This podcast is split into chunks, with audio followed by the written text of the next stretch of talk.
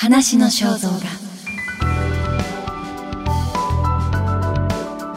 歌手加藤時子。4夫の参院選出馬で離婚危機。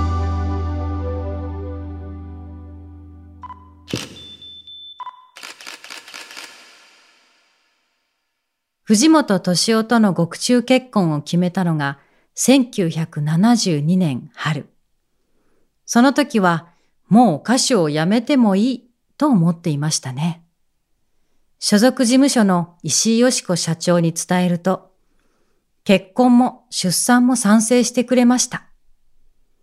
石井さんは、仕事はもうしなくてもいい。でもね、歌手を辞めるかどうかは、あなたの心の中にしまっておきなさいって。知床旅情でレコード大賞歌唱賞を取った翌年だったから、すでに仕事はいっぱい入っていたと思う。後で聞いたら、石井さんは周りから、なんであんな結婚を認めたんだ、と叱られたそうです。石井さんの決断には本当に感謝しています。夫婦は三人の娘に恵まれ、藤本敏夫は農業や環境問題にのめり込む。そして1992年の参院選に政党希望を作って出馬することを決意。それが大きな波紋を呼ぶことに、ずっと選挙に出るなら離婚するわよって言ってたんです。でも彼は男が一度決めたことを翻すわけにはいかない。離婚も仕方がないって引かない。今度は私が慌てる番。なんで選挙ぐらいで離婚しなくちゃいけないのか。女には二言があるのよ。だけど、選挙運動を手伝うわけにはいかなかった。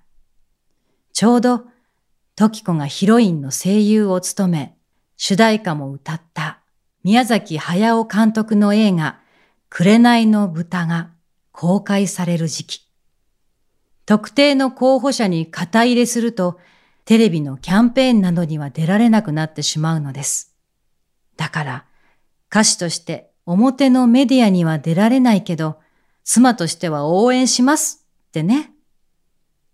結局、藤本は落選。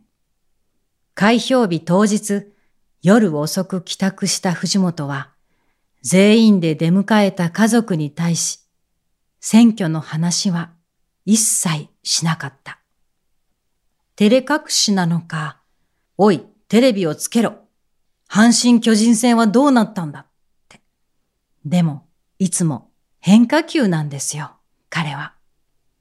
女には釣れなくて、男の情に熱い。これも高倉健さんかな。昔、コーチ所にいる彼を思って作った一人寝の子守歌を聴かせた時も、こんな寂しい歌は嫌だって、ぷいっと部屋を出て行ってしまった。本当は泣いちゃったのかもしれませんけど。結婚するとき、父が私に言ったんですよ。俺みたいな男と結婚したお母ちゃんは、えらい苦労をしよった。お前も同じ道歩むんやなって。そういえば、思いや男気は父と似ていたのかも。2002年、癌を再発した夫は58歳の若さで亡くなる。最後は、もういいだろうって、自ら酸素マスクを外した。しばらく歌えなかった。ラブソングも全部英傑の歌になってしまいそうでね。彼との思い出がまとわりついてくるんですよ。三年経って彼への思いをアルバムに託して出した時にやっと立ち直れたかな。運命の人だからしょうがないわね。話の肖像画